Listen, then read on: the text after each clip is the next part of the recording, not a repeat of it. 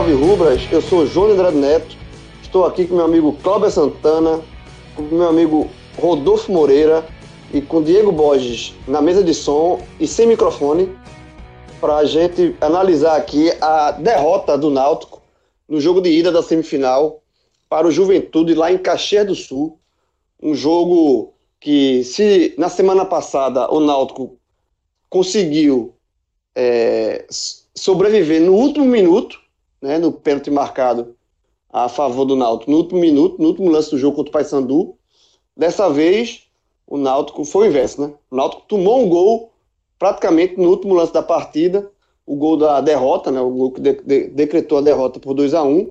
Assim, sem querer comparar, obviamente, se o torcedor do Náutico quiser assinar, trocar isso aí, tá feita a troca, porque o jogo contra o Paysandu foi muito, infinitamente mais importante do que esse contra o Juventude, mas esse Juventude, obviamente, também tem sua importância, porque pode levar o Náutico para uma final de Série C e tentar um título nacional, algo que o Náutico não tem, mesmo sendo da terceira divisão. Então a gente vai aqui analisar o jogo, é, as mudanças que o Dalpozo promoveu na equipe para essa partida, né? falar das atuações individuais, como é de praxe, e também já jogar é, para frente, o que é que o Náutico pode fazer para reverter essa desvantagem aí, o que é que o torcedor do Náutico pode esperar para esse jogo de volta no próximo domingo lá nos Aflitos.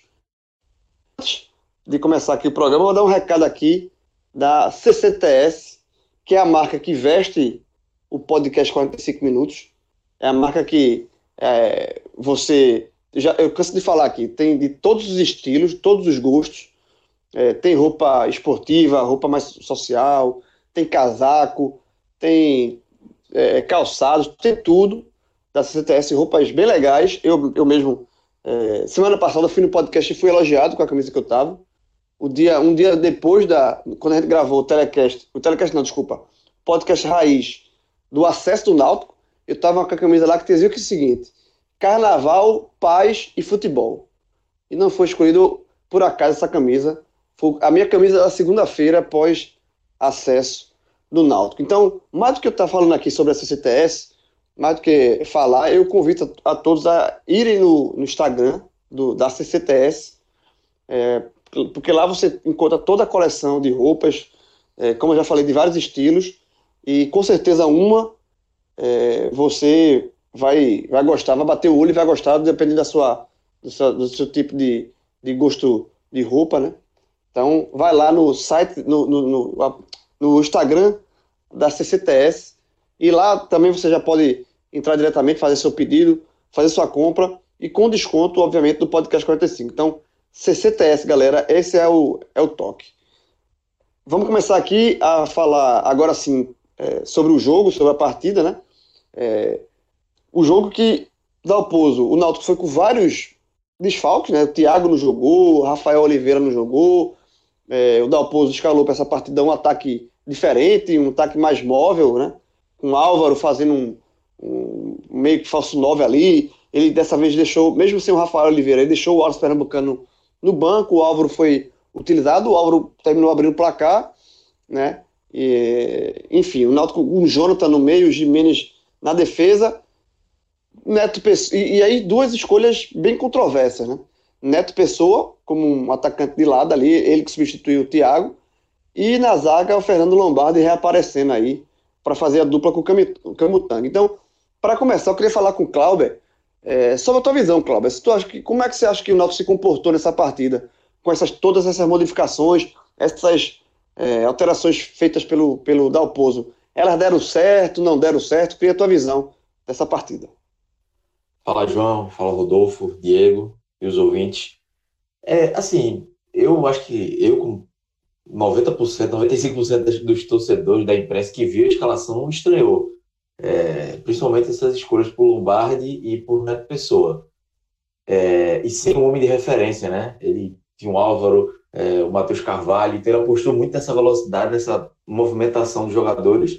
E no primeiro tempo deu, deu certo. Acho que o Náutico fez um bom primeiro tempo nessa estratégia dele. Marcando muito em cima o time do, do Juventude, é, criou chances, é, podia ter feito logo um gol, mas assim, estava se comportando bem. O Juventude demorou um pouquinho para se achar no jogo, o Juventude não fazia uma boa partida e o melhor.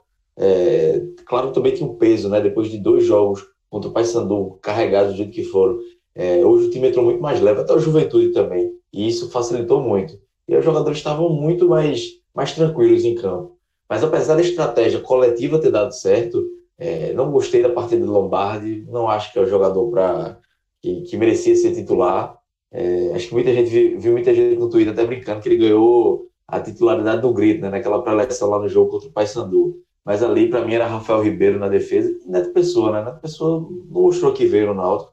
Foi contratado na metade da Série C, ali chegou ele, Álvaro, é, o Jefferson Nem, e ele, o, as partidas que ele fez, é, foi o, o, pior. E hoje, mais uma vez, não foi bem. Então, o Náutico sentiu muito, ficou muito capenga por um lado. O Hereda, apesar de estar tá indo bem, mas a pessoa não ajudava, muito sumido no jogo. Mas ainda assim, coletivamente, o Náutico é, fez um bom jogo, principalmente no primeiro tempo. E assim, e no final, acho que o, o, jogo como um todo para o Náutico foi bom.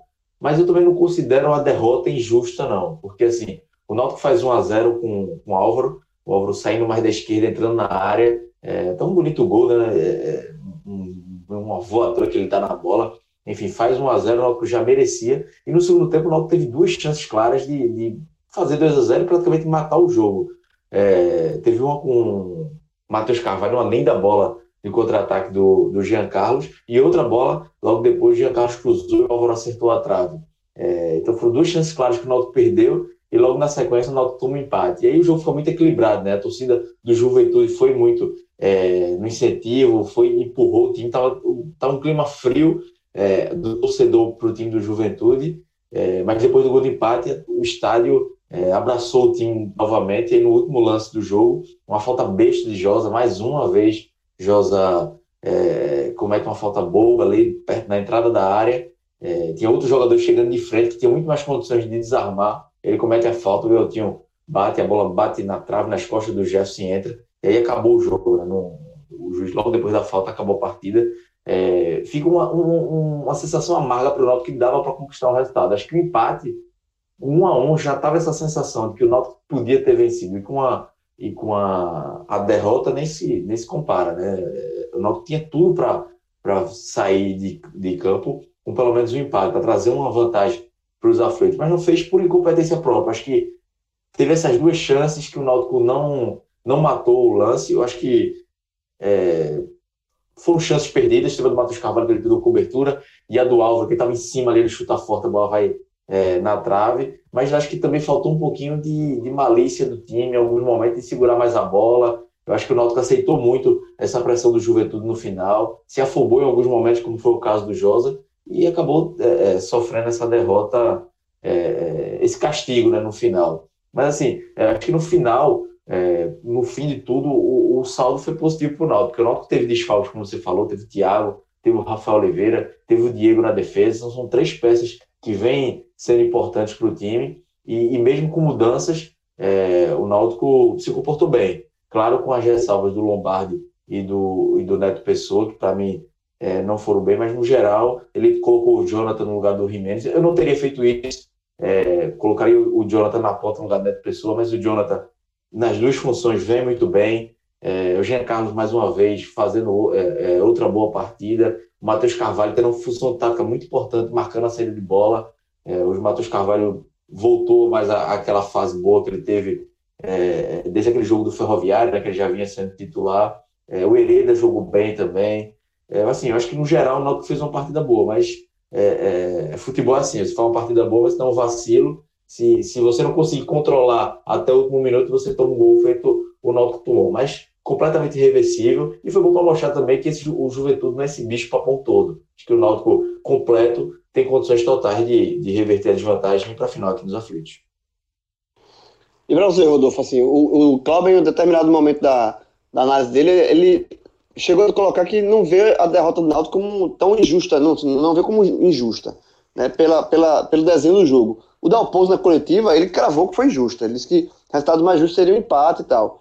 É, eu queria a tua opinião sobre, sobre primeiro se o resultado você achou uma, foi uma derrota justa porque é, o Náutico não soube aproveitar as oportunidades que teve e, e o Juventude, quando as teve, conseguiu aproveitar, ou você vai na linha do Dalpozo também, que foi um resultado injusto pelo, pelo conjunto total do, da partida. Fala, João. É, um abraço para você, para Cláudia, Diego e para todos os ouvintes que estão escutando essa nossa gravação.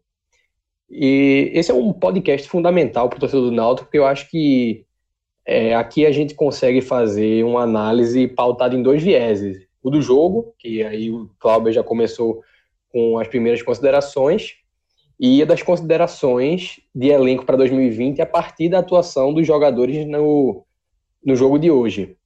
Né? É, respondendo a tua pergunta, eu vou na linha de que o resultado foi injusto, porque apesar do Náutico ter demorado um pouco a começar a criação da, das chances de gol, desde o começo a proposta foi bem executada, né? Uma, uma estratégia diferente de Dalpozo, que foi bem eficaz.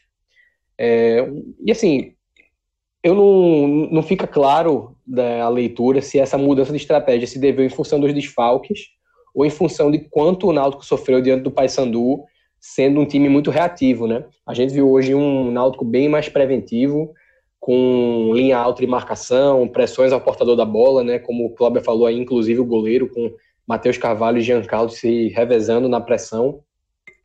E foi muito interessante ver o Náutico se portando dessa maneira hoje, porque fica bem claro que com o nível do elenco bem mais alto para uma Série C, o Náutico tem total condição de enfrentar qualquer adversário, considerando que o Juventude é um dos melhores times dessa competição, de uma maneira que ele seja dentro ou fora de casa, consiga ser a equipe dominante na partida. E foi isso que a gente viu hoje, né? O Náutico com bolas na trave, com boas defesas do Marcelo Carné, que é o goleiro do Juventude, com uma facilidade muito grande em, após a perda da, da posse, exercer uma pressão rápida para recuperá-la, em oferecer linhas de passe nessa recuperação. E eu diria que o primeiro tempo é, lado a lado com o primeiro tempo também da vitória do Náutico sobre o Botafogo da Paraíba lá em João Pessoa, foi, foram os dois melhores tempos do Náutico no ano. Né? Porque contra o Ceará na Copa do Nordeste, apesar do Náutico ter enfrentado uma equipe de Série A, não dá para desconsiderar que houve muito sofrimento na defesa. Não por desorganização nem nada, mas pelo nível do adversário naquele momento.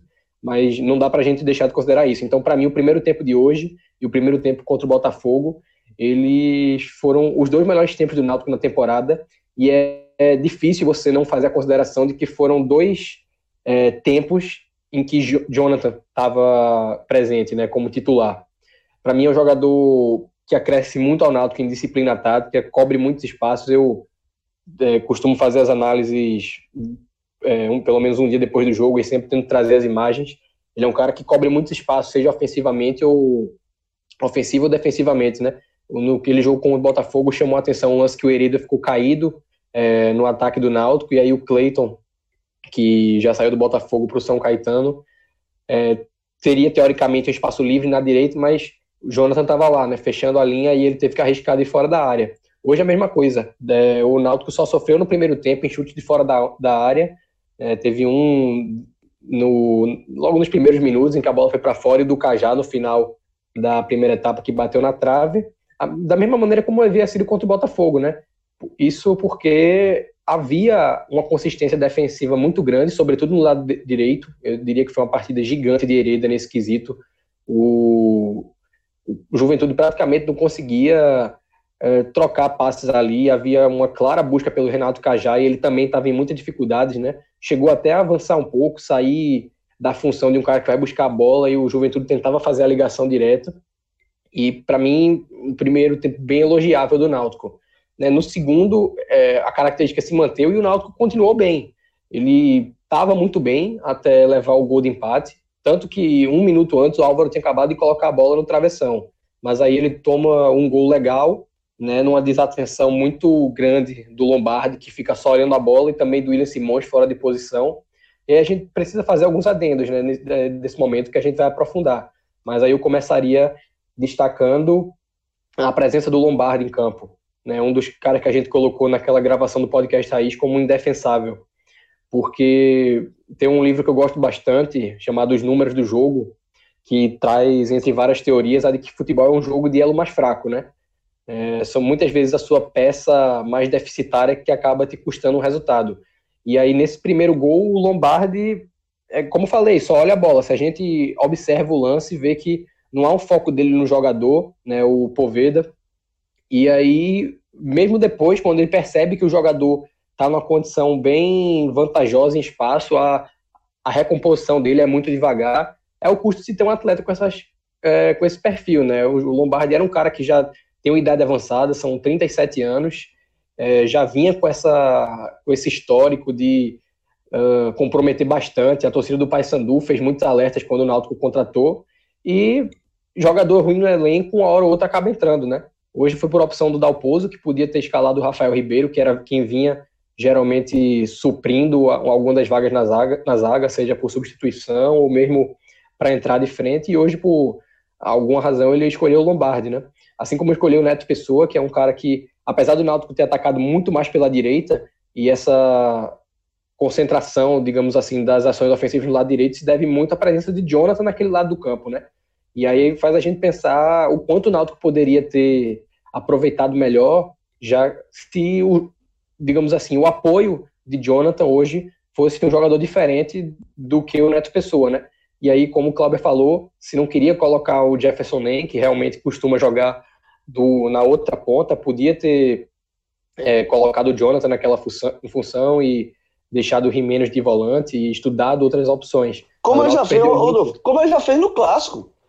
Claro, deu muito certo, ele, ele, ele, deu muito certo. Ele, ele, quando ele teve o Thiago no clássico, naquele momento ele poupou o Thiago, né? Ele, como o Tanga, alguns jogadores.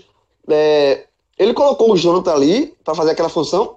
Foi, pegou muita gente de surpresa naquele momento. Só que o Jonathan, inclusive, fez gol. O terceiro gol naquele, naquele clássico foi do Jonathan, aparecendo ali. E ele fez muito bem aquela função. Então, assim, é, eu não, realmente é, eu não sei qual foi a lógica do, do, do, do oposto de colocar o Neto Pessoa naquela para fazer essa função. Acho que foi a última chance, o Neto Pessoa. Vou dar a última chance para fazer alguma coisa. E não fez, né? Não fez. É, é bem, bem pontuado, porque o próprio Dalpozo falou que essa é uma função que o Jonathan exerceu com ele até mesmo no Paysandu, né? Então, é questionável, mas a, gente não pode também é, dizer que não funcionou, porque o Náutico rendeu muito bem por aquele lado. Agora, para mim, está muito mais atrelado a característica que o Jonathan tem de permitir uma saída boa, a boa partida também que o Jean Carlos fez, a, dando um apoio bacana por aquele lado. E a minha consideração é de que, na verdade, a presença do Neto Pessoa eliminou o bom desempenho do Náutico. Né? Ele poderia ter sido ainda melhor se tivesse um jogador que é, eu não falo nem da, da característica mesmo, porque o Neto Pessoa é um ponta, mas não tem a qualidade, né? Falta a técnica. Então, acho que essas são as primeiras considerações. E já que a gente está debatendo um ataque aqui, eu acho que uma pauta bem importante da gente debater também é a opção do Gilmar da, da em deixar o Wallace no banco, né? É, posicionalmente falando, quem ficou mais é, centralizado foi o Matheus Carvalho, mas o Álvaro fez um é, no momento que fechou como centroavante, foi muito importante, né? Além do gol marcado, aquela bola na trave, é, já tinha marcado os, os, dois outros gols que ele havia marcado pelo Náutico contra o Paysandu semana passada e contra o Botafogo em João Pessoa, haviam sido também gols de oportunismo, né? Contra o Botafogo aproveitando o lateral que o Heredebo jogou na área e na semana passada completando o cruzamento do Willian Simões. Então, para você substituir um centroavante, você não necessariamente precisa ter um cara que seja também uma de referência na área, né? Hoje, tendo opções mais móveis, o Náutico se valeu de uh, troca de posições, de uma facilidade maior, né, em desafogar a, é, o centro do jogo, né, quando ficava muito é, congestionado em, certa, em certas situações, era mais fácil pela mobilidade de um atleta como o Matheus Carvalho você tirar a bola daquele local que está mais congestionado. E claro, você perde algumas características. É, um gol, por exemplo, que o Náutico marcou contra o Botafogo na semifinal da Copa do Nordeste, que é um gol em que o Tarcísio Martins chuta após uma bola segurada pelo Wallace, que ele espera o avanço do jogador e solta a bola. Desenterrasse Tarcísio, desenterrasse Tarcísio Martins nesse telecast aqui. É, a gente faz de tudo, né? Aqui é. Fosse, fosse um gigantes. Um dia desse a gente tava discutindo a carreira nem, de Rodolfo. Nem, nem o empresário dele seria capaz de um negócio desse. Não, não, não. não.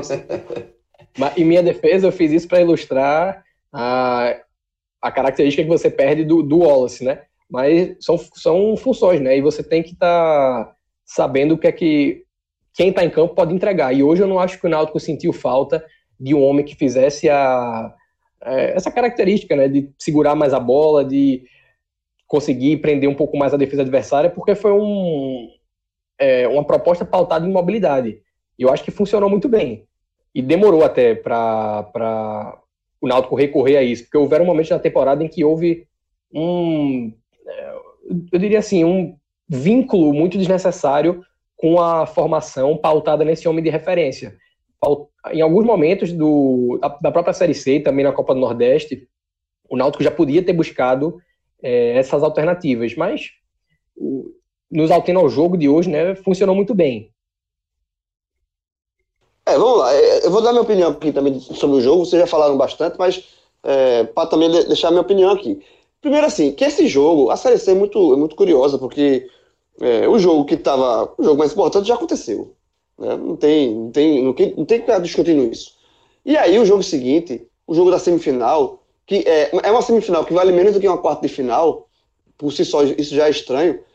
É, esse, esse, esse, o, o, se valer menos, digamos assim, ele tira, o, tira o peso do jogo e dá, talvez, a oportunidade de Dalpozo fazer esses testes que ele fez. É, eu acho que se esse jogo fosse um jogo mais que valesse uma vaga, que tivesse, que tivesse um peso que, que teve, por exemplo, o jogo do Paysandu, é, eu não sei se o Dalpozo daria uma chance para um Neto Pessoa, por exemplo.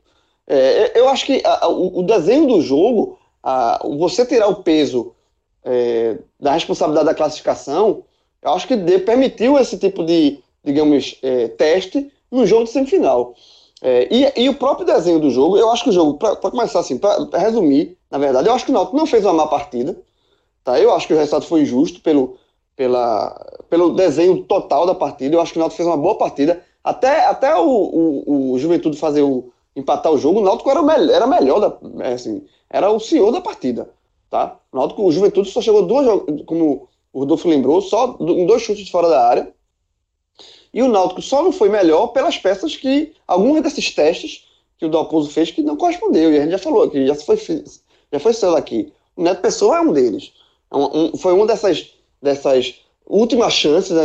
Entra aí para ver se é, é, é, justifica aqui uma possível tentativa de renovação para o ano que vem e não justificou. É, mas isso talvez é, só, só aconteceu pelo, pelo caráter menos, digamos assim, menos importante do jogo. Tá? É, foi, foi, o Dalpozo aproveitou, fez um laboratório que deu certo.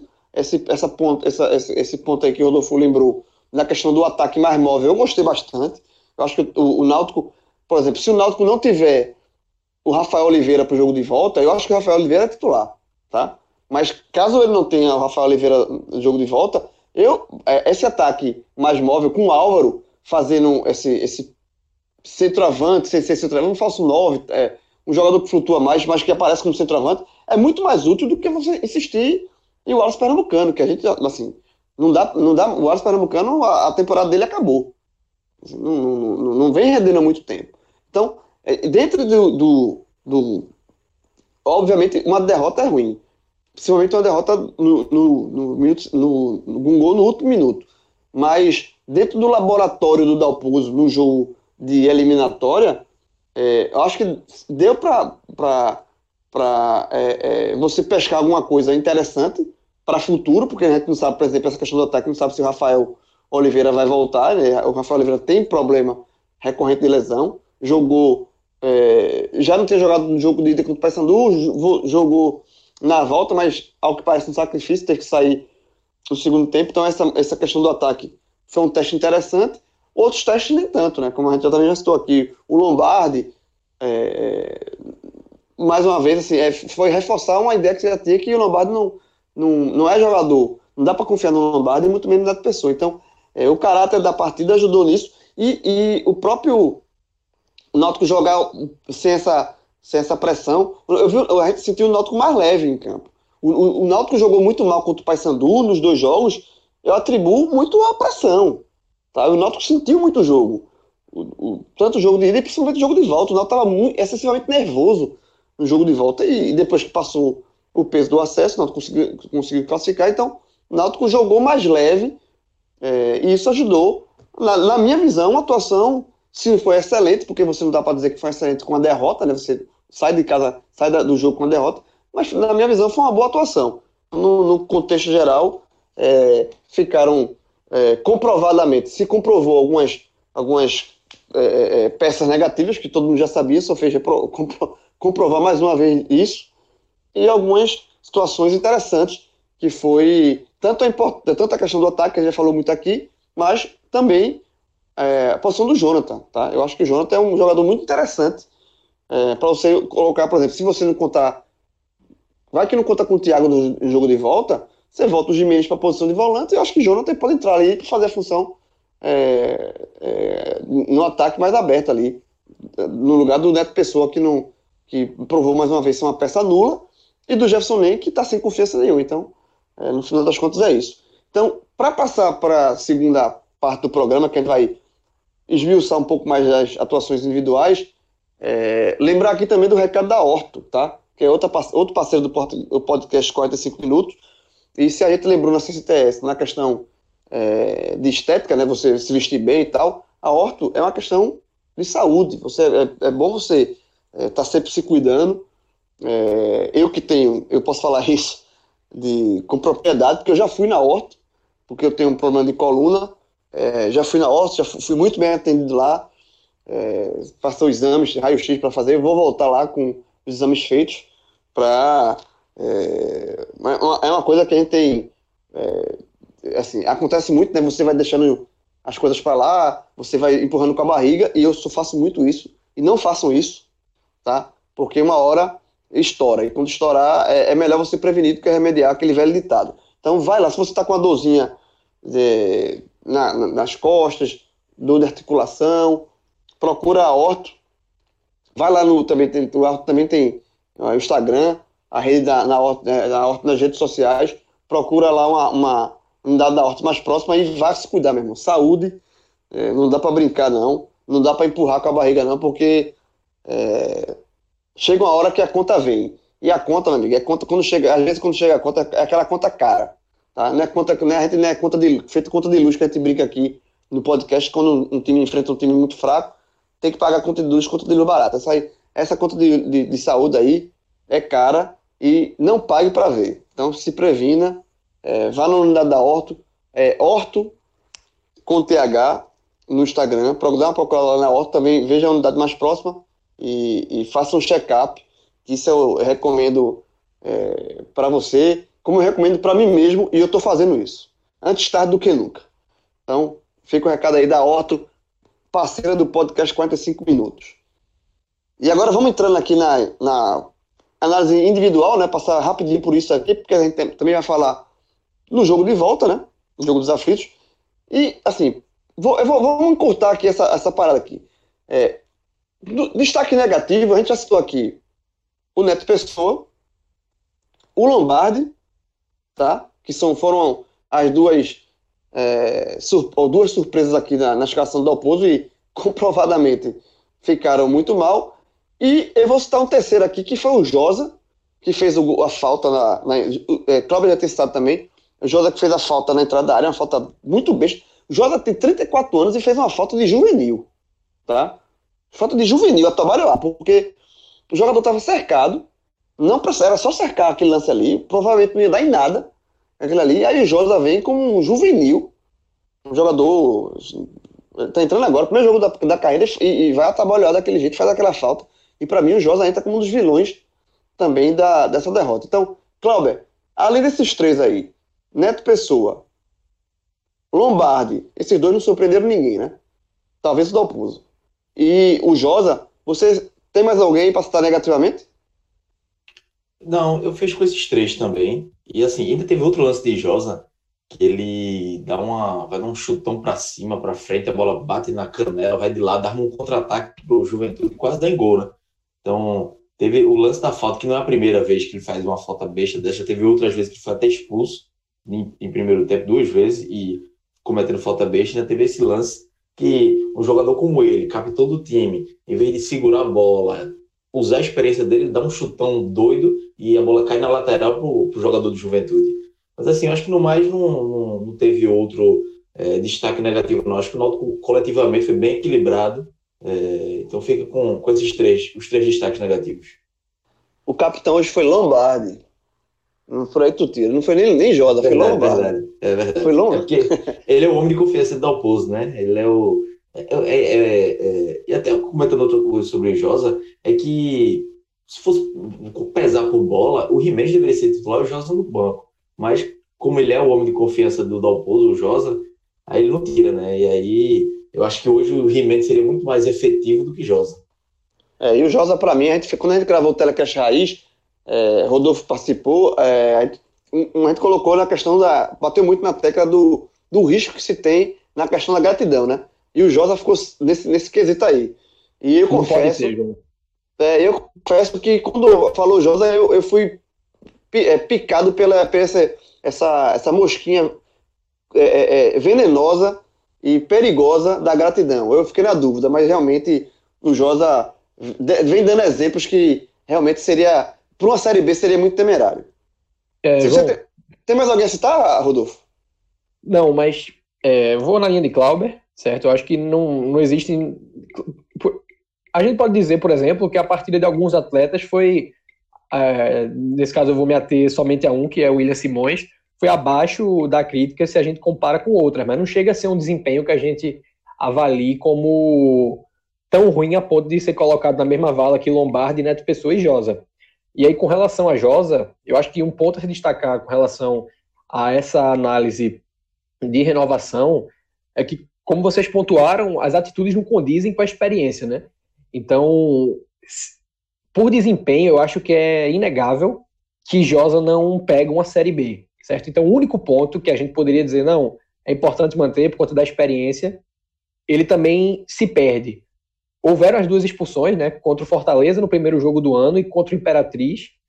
No, no jogo de ida contra o Paysandu, ele deu um carrinho bem prudente, que eu acho que o juiz foi bem generoso em não colocá-lo para fora. Poderia ter comprometido todo o trabalho de ano do Náutico ali. E aí, qual é o custo de você ter um atleta com essas características, né? Que é, não consegue aliar a experiência com a necessidade do time de campo. Tem dois jogadores é, com passagem no Náutico que eu acho que dão exemplos bem didáticos quanto a isso. Um mais recente é o Gaston, né? Que ficou marcado por aquela questão de ser um jogador é, de muita pegada, um cara que se entregava muito em campo, mas que muitas vezes confundia a necessidade de você ter uma, uma essa pegada forte com imprudência, né? E Amarelo 2000 todo jogo. Amarelo Todo todo jogo. jogo. E aí teve um jogo que para mim foi o grande marco dessa irresponsabilidade do Gaston, que foi na Série B 2015. O Náutico vencia o Mojimirim, que era o lanterna da Série B e até aquele momento do campeonato não tinha vencido ninguém. O Gaston foi expulso de uma maneira muito infantil e o Náutico acabou levando a virada, sendo derrotado. Né? Se a gente olhar a tabela hoje em dia, são três pontos que se o Náutico tivesse conquistado, ele teria subido, porque a diferença para o América Mineiro em 2015 foi de apenas dois pontos. Então, é, é o custo você ter esse tipo de jogador. E aí um cara que também ficou bem marcado com isso foi o Wagner, que jogou no Náutico de 2007 até 2009. E aí nesse último ano, né, ele foi expulso na Série A. é, Em 38 rodadas ele foi expulso quatro vezes. Né, contra o Atlético Mineiro, um jogo que estava 0 a 0 no Mineirão, ele foi expulso. O Náutico acabou perdendo por 3 a 0 O jogo contra o Flamengo no Maracanã, que o Náutico vencia por 1 a 0 até o final, com o Wagner já tendo sido expulso e levou o empate no, no- na saída errada. É, acredito que a outra tenha sido contra o Santo André, aquele jogo que foi em Caruaru, que foi o único dos quatro jogos que ele foi expulso que o Náutico venceu, e um jogo contra o Vitória da Bahia, que estava empatado em 1 a 1 também, ele foi expulso numa falta infantil no meio de campo, o Náutico acabou derrotado por 3 a 1 Então, quando você tem um jogador que confunde é, esses dois conceitos, né, de raça e de... confunde, no caso, a raça com, com a imprudência, você perde pontos que seriam fundamentais, né, porque digamos que o Náutico tivesse conseguido vencer dois desses jogos na Série A, ele teria se mantido em 2009. Se ele tivesse vencido o Mojimirim em 2015, no jogo que Gaston comprometeu o resultado, ele teria subido para a Série A em 2016. Então é o custo de você ter um atleta com essas características. Então, se você, para mim é, é indiscutível, tá? Que Josa não tem futebol para ser titular e até mesmo o, o, a contribuição como reserva, tecnicamente, é muito pobre para você renovar é, nesse quesito, sobretudo porque ele já vai fazer 35 anos, então é melhor você procurar um atleta no mercado, porque, tecnicamente falando, não é uma perda difícil de suprir.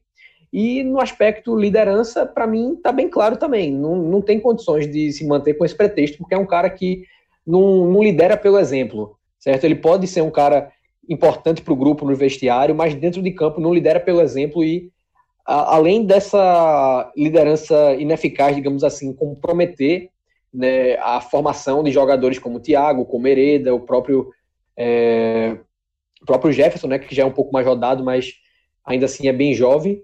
Você compromete a formação desses atletas e também pode comprometer o resultado do time em campo com a perda de pontos. E numa Série B, a gente sabe que isso é fundamental.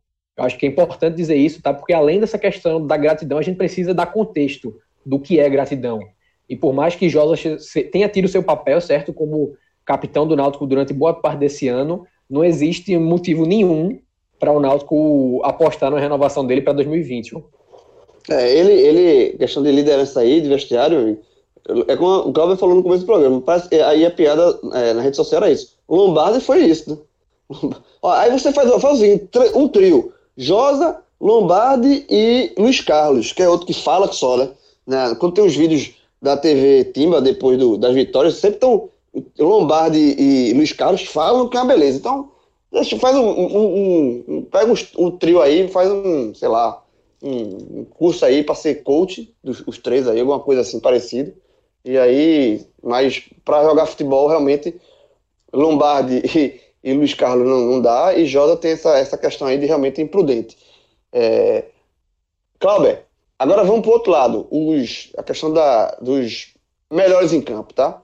Eu queria que você começasse aí, é, apontasse também a tua, os, os teus. Primeiro, saber se dá para fazer um pódio. Mas se não, apontei os seus melhores.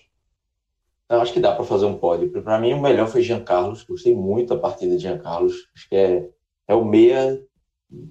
Ele fez a função no meio que se espera, né? É, armou os contra-ataques, ajudou na marcação. Ele hoje fez uma partida bem redonda, bem completa. E é um jogador, a gente já falando de renovação, é um jogador que tem que ser tratado com prioridade pelo Náutico. O Náutico não pode perder esse jogador para a Série B. Eu acho que ele tem tudo para ajudar muito o Náutico ano que vem. É, gostei de Álvaro também. E Álvaro até é, ele fez o gol, ainda perdeu uma chance, foi bem participativo no jogo. E Álvaro era um dos jogadores que eu tinha dúvida se o Náutico deveria renovar ou não. É, até quando o, Náutico, quando o Náutico contratou ele, eu imaginava Álvaro um jogador chegando num Pernambucano e entrando no para o time durante o Pernambucano e, e se ambientando. Entrando numa Série B para decidir não era muita dele, mas ele vem sendo importante em alguns jogos. Fez gol contra o Botafogo, é, jogo, gol contra o Paysandu, hoje de novo. É, então é um jogador que vem se mostrando é importante, na, na, sendo decisivo também, né? Mesmo sendo jogando mais muitas vezes pela ponta, mas entrando na área fazendo gol. Acho que ele está ganhando essa, essa chance dele de dessas últimas oportunidades, ele está cravando o nome dele ali para renovar o contrato. E em terceiro, Hereda. Eu acho que hoje Hereda voltou a jogar é, o futebol que ele fez tão bem na primeira fase. Eu gostei muito da partida dele, defensivamente. Achei um, um pouco de vacilo dele no gol, na linha de impedimento. Eu acho que ele saiu um pouco atrasado e acabou dando condição para o jogador é, do Juventude, mas, mas ele, ele segurou muito a ponta ali de Neto Pessoa, é, que não, não ajuda tanto como a gente já falou é, chegou bem ofensivamente, se defendeu muito, tem, ele tem esse vigor físico muito forte e, e contribuiu muito para o Naldo. Acho que fica nesses três aí o, os destaques positivos. Eu, antes de passar para Rodolfo, eu vou, assim, primeiro porque eu acho que, que é, Giancarlo e Álvaro, Rodolfo também vai apontar com dois, dois melhores. Aí eu vou guardar meu terceiro para ver se vai ser igual ao de Rodolfo. Mas, é, para falar de, de Giancarlo, queria falar sobre, assim, porque de fato, para mim, para mim foi o melhor em campo do Náutico, tá? É, é um jogador que ele tá fazendo justamente assim o papel de ser o, o maestro do meio de campo, o cara que é, determina as ações ofensivas do Náutico. Praticamente toda a bola de ataque passou pelos pés dele e com qualidade, tá? O, o lance que o Matheus Carvalho, para mim foi o lance mais bonito do jogo, pena que não restou em gol. Num contra-ataque rápido, o Giancarlo dá um tapa e deixa o Matheus o Matheus Carvalho na condição que ele tentou por cobertura, né? O goleiro do Juventude fez uma boa defesa, uma grande defesa, na verdade. É, e fora o cruzamento do Álvaro, que, que deu para o Álvaro, que o Álvaro foi é, na trave, fora esses dois lances, o, o Giancarlo passou muito bem. Sabe assim, é, é tipo, se você fazer um duelo entre a atuação dos dois 10, né? Porque o Renato Cajá, que é o principal jogador do Juventude, é, e, o, e o Giancarlo, que é o 10 do Náutico, o Giancarlo foi bem melhor do que o Renato Cajá, foi muito mais participativo, foi, muito, foi um cara, assim, um meia realmente criativo. É, e, e, é o que eu falo, o Jean, o Jean Carlos, é, ele vinha entrando, quando ele foi contratado, ele não, de começo ele não foi titular, ele vinha entrando, fazendo boas partidas, chamando a atenção muito por é, finalizações de fora da área, coisa que ele mantém, essa característica que eu acho muito importante. Mas o jogo que, que mudou a chavinha dele foi o jogo contra o Santa Cruz. O gol que ele fez contra o Santa Cruz era um, foi um jogador que o Náutico, que, é, a partir dali, ele teve uma confiança maior no futebol dele, tá? E, um jogador, e, e a gente sabe que confiança no futebol é muito importante. Então, o Jean Carlos é, é, vem se mostrando um jogador muito útil. A gente já falou, cansou de elogiar ele no jogo contra o Paysandu, no jogo do acesso, a personalidade que ele teve para bater o último pênalti, a personalidade que ele teve para abrir as cobranças de pênalti, tá? Então eu acho que o Jean Carlos, eu tô com, com o Cláudio ali, ele virou prioridade para o Náutico renovar para o ano que vem. É um jogador muito importante, é um jogador que com confiança ele, ele produz muito ofensivamente para o time e, numa, e num, num, tipo de, numa função que não é tão fácil você contratar. Se o Rodolfo falou aí que para a reposição do Jota, por exemplo, é, é, você consegue no mercado achar um jogador com umas características semelhantes, para um jogador, para características do Giancarlo, do ser um cara de armação, um cara distribuidor de jogo, não é tão fácil você achar no mercado. Então acho que o Náutico tem que ter prioridade para renovar com o Giancarlo. Mas, Rodolfo, é, eu espero que o Giancarlo esteja no seu pódio. O, o Giancarlo e o Álvaro, a gente já falou aqui, eu queria se você vai ter um terceiro. Ou se você não vai colocar nenhum dos dois aí no pódio. Aí tu perde ponto se não fizer isso. Ah, fica tranquilo. Na verdade, meu pódio é igualzinho ao de Clauber. É, Jean Carlos não tem muito que adicionar além do que vocês falaram. Concordo contigo, João, que ele é uma prioridade de renovação. A gente até entrou um pouquinho nessa pauta, né, no podcast Raiz do Acesso, inclusive, se tem algum torcedor do Náutico nos ouvindo agora que ainda não ouviu, recomendo muito, né, porque a gente disseca muito essa questão do que esperar para 2020 e de como se preparar para 2020. Eu acho que, revisando um único ponto de lá, não dá para o Náutico manter mais do que um, pelo menos 15 jogadores, porque a, a discrepância técnica é muito grande, certo? Então, você filtra quem tem condições de jogar uma Série B ou de pelo menos evoluir no estadual para poder chegar pronto para a Série B. E esquece da gratidão de quem te levou até a Série B, mas não tem condição de estar tá lá, como é o caso de Josa e certamente não é o caso de Jean Carlos. Para mim, no topo do pódio, né, uma partida muito segura, é, poderia ter saído com alguma assistência, teve azar de que a bola do Álvaro bateu na trave, o goleiro foi bem na tentativa é, do Matheus de encobri-lo, mas não só por esses lances isolados, né? Ele se ofereceu como opção, alguns momentos até naturalmente cometeu erros em tentar esticar bolas que poderia ter tentado girar um pouco mais, mas uma partida quase que impecável, certo? Então fica ali no topo. O Álvaro. Só, eu... só, rapidinho, só rapidinho sobre o Giancarlo ainda, que é interessante, bem rapidinho, que ele, além de distribuir o jogo, ele indicava muitas vezes onde ele queria a bola. Sabe? Ele, ele, ele comandava o time. É um, é um cara assim, comunicativo. Ó, exatamente. Ali, ele, indica, ele apontava assim, ah, vou, dar a bola ali, o, pedindo a bola mais na frente. Então ele, ele distribui o jogo não só com a bola nos pés, mas também falando. Sim, é uma, uma característica bem importante, né, João? Porque é, principalmente numa série C que você não consegue ter tanto acesso a melhores nomes do mercado, tem muito jogador que carece dessa noção de em que local é melhor para o jogador receber, né? E, evidentemente, um cara como o Jean Carlos, que tem é, já uma certa experiência, né? São 27 anos, além da própria noção, digamos assim, empírica dele em campo, ele já adquiriu muito repertório para saber onde é melhor é, bu buscar a bola ou então recebê-la. É, foi importante você pontuar isso. E com relação a Álvaro, né, um cara que, como os gols dele, né, a gente ressaltou isso aqui, são gols de um cara que tem a facilidade de fazer essa transição de um ponta para o centroavante, né, aí, digamos assim, no falso 9, apesar dele ficar bem aberto lá como, como extremo, ele chega muito bem, tanto que o, todos os gols do, do, do Álvaro no mar, esse de hoje foi o único em que ele deu mais de um toque na bola, né? Contra Paysandu e Botafogo foram gols de cabeça. Então destaco isso porque são duas características, né, que o jogador acaba exercendo. Isso é muito importante numa série B que você é, não consegue, ainda concorre muito com Série A, Campeonato Paulista. Então você ter jogadores como ele, como o Jonathan, que executam mais de uma função, é muito importante para você poder ter alternativas sem precisar estar tá com o elenco muito inchado, certo? Então, fundamental também para mim a renovação. O Álvaro vem se concretizando como um nome interessante. Em terceiro, Hereda, por conta da consistência defensiva. Hoje ele até chegou.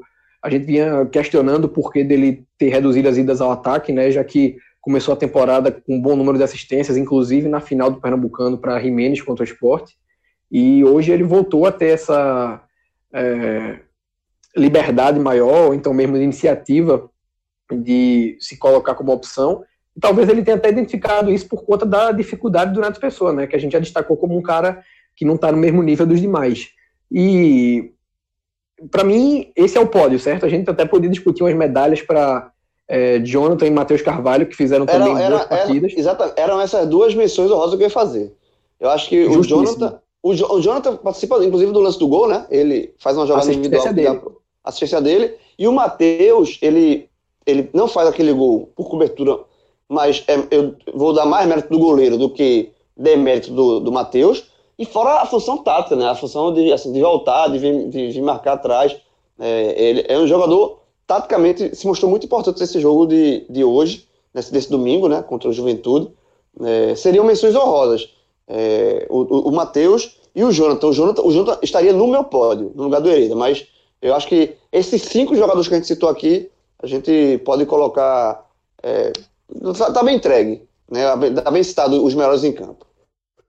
Assim, eu só não coloquei o Jonathan, João, porque eu acho que desses cinco que você falou, ele foi o que demorou mais a entrar no jogo hoje. Começou um pouco apagado, teve alguns erros de passe ali na primeira etapa que não são do seu feitio, mas não, não apaga, a, não diminui a sua participação. Mas eu acho que por, é, pela demora é, em comparação ao Hereda, né, que a gente diria assim, foi meu terceiro lugar, a demora em entrar no jogo fez ele perder uns pontinhos, mas nada que apague a contribuição que ele deu. Exato. E agora, vamos também é, falar da, do que a gente espera para o jogo de volta, né? Primeiro, assim, a primeira coisa para começar, e antes de passar a palavra para vocês, é o seguinte: é, eu acho que é, a, a torcida do Náutico tem a obrigação de acreditar, tá? Primeiro ponto, o Náutico, a partida que o Náutico fez não foi uma partida ruim, tá? O, o, a, a desvantagem de 1 a 0 é uma desvantagem completamente irreversível. E segundo, depois do que o time com, com, é, conseguiu contra o Paysandu, é uma desfeita a torcida do Náutico é, não acreditar no, que, que pode reverter esse jogo é, e chegar na final, tá? Lembrando que esse ano o Náutico já reverteu uma situação de derrota de um gol de diferença na seletiva da Copa do Nordeste, né, quando eliminou o time do Campinense, os aflitos, que já com o Dalpozo, se não me engano, era o primeiro ou segundo jogo do Dalpozo, na frente do Náutico. É, e, assim, tudo bem que perdeu a final para os pênaltis para o esporte, mas saiu derrotado em casa na, por 1x0 e é, conseguiu levar a decisão para os pênaltis na Ilha do Retiro, saindo atrás fazendo dois gols. Então, esse elenco do Náutico, em em, ao longo da temporada, ele já mostrou, e o, o, maior exemplo disso é, foi no domingo passado, contra o Paysandu, que é um time que ele não se, ele, ele não se entrega, é um time que vai buscar. Então acho que é, tá, tá o jogo, tá, a, a, vaga está em aberto. A vantagem do Juventude é jogar em, por empate, mas não tem a vantagem de jogar em casa. Tá? Eu acho que a primeira coisa que tem que se fazer, a diretoria do Náutico, é manter os aflitos expulsando, tentar fazer o máximo possível é, para que tenha uma, um bom, uma boa presença de público, facilitar isso, no caso, não aumentar o preço dos ingressos, deixar o, o preço dos ingressos do, do, jeito que foi colocado à, venda, né? É, inicialmente, R$ reais 20 para sócio, é, com seus respectivos descontos. Então, um preço bem acessível. A gente sabe que a semifinal, é, o jogo da semifinal por si só não tem o atrativo do jogo do acesso, mas por isso mesmo o, o, ingresso, o ingresso está mais barato. Acho que tem que se fazer tudo para se criar uma atmosfera positiva, de, continuar essa atmosfera positiva e é bem reversível esse placar, é, essa, essa situação. Queria a, opinião de, a tua opinião, Cláudio. Não, concordo. É... E assim, o torcedor ele tem que dar esse voto de confiança e também uma forma de agradecimento, né? Acho que retribuir um pouquinho o que o time fez. Então é hora de, de abraçar esse time e, e levar para a final, fazer assim. É, porque é, tem o Náutico mostrou futebol hoje é, nesse domingo, que tem condições de, de, de, vencer o Juventude por um ou dois gols, é, pode ir para os pênaltis ou, ou, vencer direto nos 90 minutos, é, e depois daquele acesso, então, assim, o clima é mais leve para os jogadores e tende a ser para o torcedor também. Mas o torcedor não pode abandonar agora. Acho que tem que ir, chegar no bom público. É, acho que o preço dos ingressos está bem aceitável para uma semifinal. Manteria também até o dia do jogo. E é o torcedor abraçar. Eu acho que o Náutico tem que. É, é, esses jogadores merecem esse abraço do torcedor agora, é, nesse momento. Acho que até com uma forma de reconhecimento pelo acesso, pelo bom jogo até que fez contra o Juventude, um vacilo no final que que tomou o gol, mas assim, não tem nada perdido, não tem drama, não tem é, motivo para grande revolta. Acho que o Náutico fez um jogo bem, bem parelho com o Juventude, e o Juventude vem para cá, para o Recife, sem Renato Cajá, que vai para Ponte Preta, provavelmente o, Marquinhos vai para Chapecoense, o treinador, então vem com muitas mudanças, meio que já é, largando a temporada, enquanto o Náutico, é, tendo os desfalques de volta, os jogadores que desfalcaram o time hoje, é, vai completinho, vai redondo, vai para o jogo é, totalmente focado, sem não tem especulação de jogador saindo, de treinador saindo, então vai com foco total. Então acho que é, é, é completamente factível que o Náutico consiga reverter essa desvantagem e vá para a final da Série C. Eu acho que o Náutico repetiu o desempenho de hoje, mantendo um nível de atenção até o final, com apoio da torcida, eu acho que tem tudo para vencer o Juventude, se não por dois gols, pelo menos por um, para levar a decisão para os pênaltis. Bem lembrado, Cláudio, que é, o Juventude até isso, né? Não vê o principal jogador, que é o Cajá, e, também não vê o técnico, né? O Marquinhos Santos vai para a Chapecoense, o Cajá tá indo para Ponte Preta. Então, assim, eu, eu, assim, sobre público, eu acho que men menos de 12 mil pessoas, eu, não acho, eu acho uma vergonha. É de 12 mil para cima, porque a gente sabe que, por exemplo, o jogo lá em, Caxias, o estádio também não estava lotado quando estava, como foi no jogo do acesso. Mas, assim, menos de 12 mil pessoas, acho uma vergonha. E, e você, Rodolfo, como, como, é que você espera esse, é, a, a, o ambiente para esse jogo de volta da semifinal e o, o quanto você vê de chance do Náutico reverter o, essa, desvantagem, principalmente também por conta dessas saídas do Juventude. Né? A Juventude já está indo meio que é, largando, né? Você perde o seu principal jogador e seu, e seu, seu treinador, né? O jogo de volta. Então, o que é que isso pode influenciar também na, nesse jogo de volta? Pesa muito, João. Eu diria que mesmo completo, tá, com Cajá e Marquinhos, o Juventude já seria um adversário é, à altura de reversão para o Náutico, e a gente viu, testemunhou isso na partida de hoje, com a superioridade do Náutico em boa parte do jogo, tá? E agora, sem eles, e com um placar mínimo de vantagem, não existe nenhum motivo para o torcedor do Náutico duvidar da capacidade de reversão do resultado, pela, de reverter o resultado por parte do, do time de Dalpozo, certo? E além disso, um fator que o torcedor tem que ter em mente é a importância desse título. É, acaba sendo muito menosprezado porque é a Série C. É, tem uma coisa bem interessante que eu li essa semana com relação ao debate do Náutico colocar ou não a estrela no escudo. Eu sou contra, tá? Por conta de um argumento que eu não vou me lembrar agora quem fez, mas é o seguinte: você não coloca uma estrela no seu escuro de um campeonato que você não quer o bi. É, ninguém quer um bicampeonato de Série C, porque para isso você precisa ser rebaixado para jogar novamente. Mas, por mais que seja uma competição é, que ninguém quer jogar, né, você, quer ter, você quer estar no mínimo na Série B, esse título tem importância, porque, salvo engano, o campeão da Série C ele recebe 200 pontos no ranking da CBF. E isso é muito importante porque é, esse ano, por exemplo, se o Náutico estivesse à frente do Santa Cruz na Copa do Brasil, ele não precisaria ter jogado com o Campinense para se classificar a Copa do Nordeste em 2020. O Santa Cruz se classificou pelo ranking, o Náutico precisou jogar um mata-mata eliminatório para saber se ia jogar. Né, e quase ficou de fora. A classificação veio no último lance, no gol do Rafael Oliveira. E então tem, tem um peso bem relevante aí, porque isso vale não só para a Copa do Nordeste, mas também para a Copa do Brasil, vale para a discussão de mesa de bar, você está à frente no ranking da principal entidade do país, certo? Então tem, tem um peso sim esse título, e o torcedor do Náutico precisa assimilar isso, saber que não é qualquer coisa, que o Náutico nunca mais volta a sair C, mas que saia dela com esse título, certo? E aí, quando a gente analisa a partida em si, hoje o Náutico tinha em mente essa característica do Juventude, de ter o Cajá buscando o jogo, de ser um time que busca criar, e fez uma marcação alta para minar essa característica, né? impedir que o Juventude tivesse espaços, porque a gente viu que o Cajá fez contra o Imperatriz com espaço, né? foram três gols, o Juventude estava com a decisão liquidada em meia hora. E aí alguma coisa vai mudar com a saída dele, né? o Ronaldo precisa estudar como o Juventude jogou esse ano sem o Cajá, saber como é que muda, porque talvez a estratégia de hoje já não seja a melhor, é, e aí eu me atenho à questão da marcação, tá?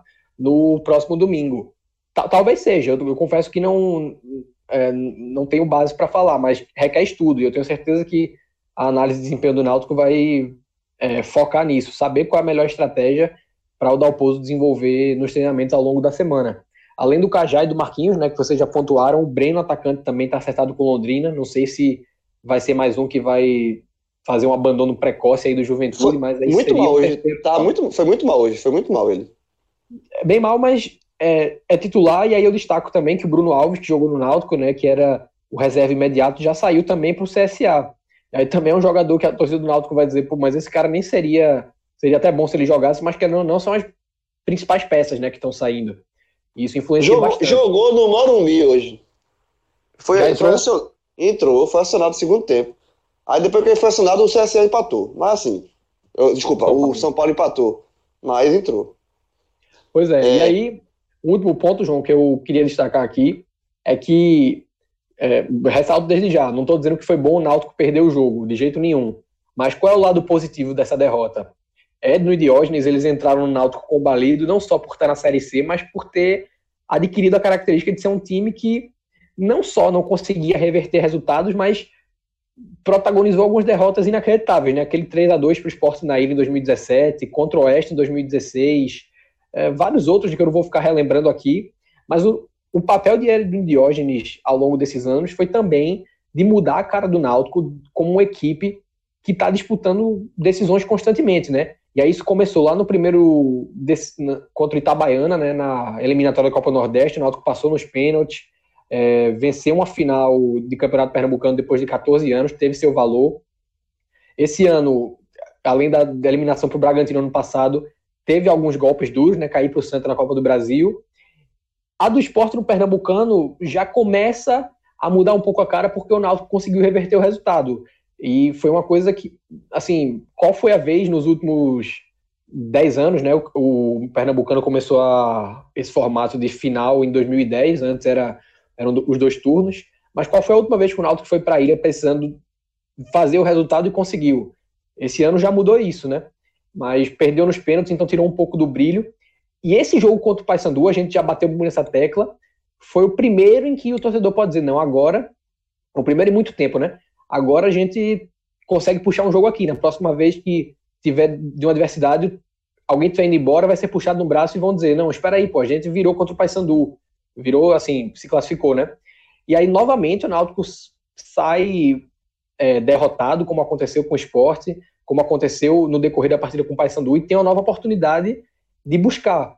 E essas oportunidades são, precisam ser aproveitadas porque é assim que você vai mudando a cultura, né? a cultura da torcida com relação à forma que ela encara essas adversidades, a cultura dos próprios atletas que jogam no clube, né? A gente vê isso em clubes, é, em equipes que têm esse DNA mais copeiro, como é o caso de um Cruzeiro, de um Grêmio, é, como foi o São Paulo no, nos anos 2000, como foi o Atlético Mineiro naquela Libertadores 2013, você precisa aos poucos ir mudando a história, aproveitando as oportunidades. Foi o que o Atlético fez em 2013, né? Ele sempre chegava para o segundo jogo na Libertadores com resultado adverso e ia buscar foi assim contra o Tijuana, é, foi assim na final contra o Libertar. E o Náutico precisa se Olímpia. valer. Foi contra o Olímpia. Olímpia, Olímpia, desculpa. Tem razão, João. E, enfim, o Juventude pode não ser, sobretudo num placar tão magro quanto um 2 a 1 né? O Náutico só precisa de um gol. Mas ele precisa ir pegando mesmo as pequenas oportunidades para ir mudando é, a forma como sua torcida, como seus dirigentes, como seus jogadores encaram as decisões para quando ele chegar num, num jogo de grande porte, seja numa Copa do Nordeste, numa Copa do Brasil, numa final do estadual, que ele que ele já comece a decisão sabendo que ele pode acreditar durante os 180 minutos, se forem dois jogos, ou os 90, se for um só, e que no caso de um, uma derrota um empate em casa, seja lá o que for, ele não perca fé para o segundo jogo, porque isso é uma característica da torcida do Náutico, né? É, infelizmente, ainda assim, eu falo isso como torcedor, e mais isso é, se tornou cultural, a torcida aceitou isso porque não havia como, né? O Náutico sofreu muitas derrotas dolorosas e precisa começar a mudar isso aproveitando as oportunidades. Domingo o Náutico terá mais uma e a torcida tem que chegar junto para comprar essa mentalidade. Isso aí precisa ser internalizado e eu não tenho dúvidas que o Náutico tem 100% de condições de reverter isso, João. Exato. E só para encerrar o programa, é, lembrando que o Dalpozo já usou o jogo contra o Paysandu como referência de, mudança, de, de, de, virada, né? Ele foi questionado quais são as chances do Náutico reverter. Ele falou, pô, a gente reverteu um 2 a 0 em casa contra, em 40 minutos a gente tem que fazer dois gols, foi lá e fez. Então o Dalpozo já usou isso na coletiva pós-jogo do Juventude, então é, aos poucos já usou o primeiro exemplo mais fresco na memória para embutir essa, essa casca de, de time copeiro que, que vai buscar o resultado. Então eu acho muito importante essa, foi muito importante essa fala de Rodolfo no final, para o torcedor do Náutico começar a mentalizar isso. E, e só para é, encerrar o programa, uma informação que é o seguinte: é, como o Náutico, o peso dessa derrota, né? Jogo contra o Juventude, que é o seguinte: é, caso o Náutico passe para a final, e do outro lado está muito desenhado que vai ser o Sampaio Corrêa, né? Porque o Sampaio Corrêa venceu fora de casa o Confiança por 2 a 0 é, a chance maior, caso o Náutico avance a final e enfrente o Sampaio Corrêa, é que o jogo de ida será nos aflitos, e o jogo de volta é, seria em São Luís, porque é, a Série C ela vai para definir mando de campo, ela vai somando a pontuação de todas as fases. Então o Sampaio Corrêa nesse momento, o Sampaio Corrêa tem 38 pontos somados, o Náutico tem 35. Então para o Náutico fazer a final nos aflitos, é, primeiro se for confiança é nos aflitos. Se confiança conseguir reverter é, essa desvantagem, meter um 3 a 0 lá em São Luís ou, ou vencer e levar para os pênaltis, passar nos pênaltis, afinal é, isso aí é certo, estaria nos aflitos, jogo de volta. Se for Sampaio Correia, para que seja nos aflitos, o Náutico teria que ganhar o jogo e o Sampaio Correia tem que passar perdendo. Ou seja, o Sampaio Correia tem que passar sendo derrotado por um gol de diferença. Por, o Confiança vença o Sampaio Correia em São Luís no sábado por um gol de diferença. Aí o Sampaio Correia se classifica para a final e o Náutico vencer no seu jogo. O Náutico faria a final nos aflitos porque os dois times chegariam Náutico Sampaio com 38 pontos, mesmo número de vitórias, só que o Náutico teria melhor saldo de gols. Então a final seria nos aflitos só nessas circunstâncias, né? Então o Náutico passando para a final, faz o último jogo nos aflitos. Se a final for contra o Confiança, ou se for contra o Sampaio Correia, o Sampaio Correia avançando, perdendo para o Confiança por diferença de um gol. Fora isso, o Náutico, é, a, mas a chance maior, de fato, é o Náutico fazer, o caso passe, para a final, é fazer o primeiro jogo nos aflitos. Só que isso, o Náutico, a torcida do Náutico e o Náutico já vai saber no domingo, né? Porque Sampaio Correia e Confiança decidem a outra semifinal já no sábado. Então isso foi só informação para encerrar esse, esse telecast aqui. Um abraço, Clauber. Um abraço, Rodolfo. E é, a gente se encontra aí nos, nos podcasts raiz, telecast que tiver na vida, ou domingo nos aflitos. Um abraço, companheiro.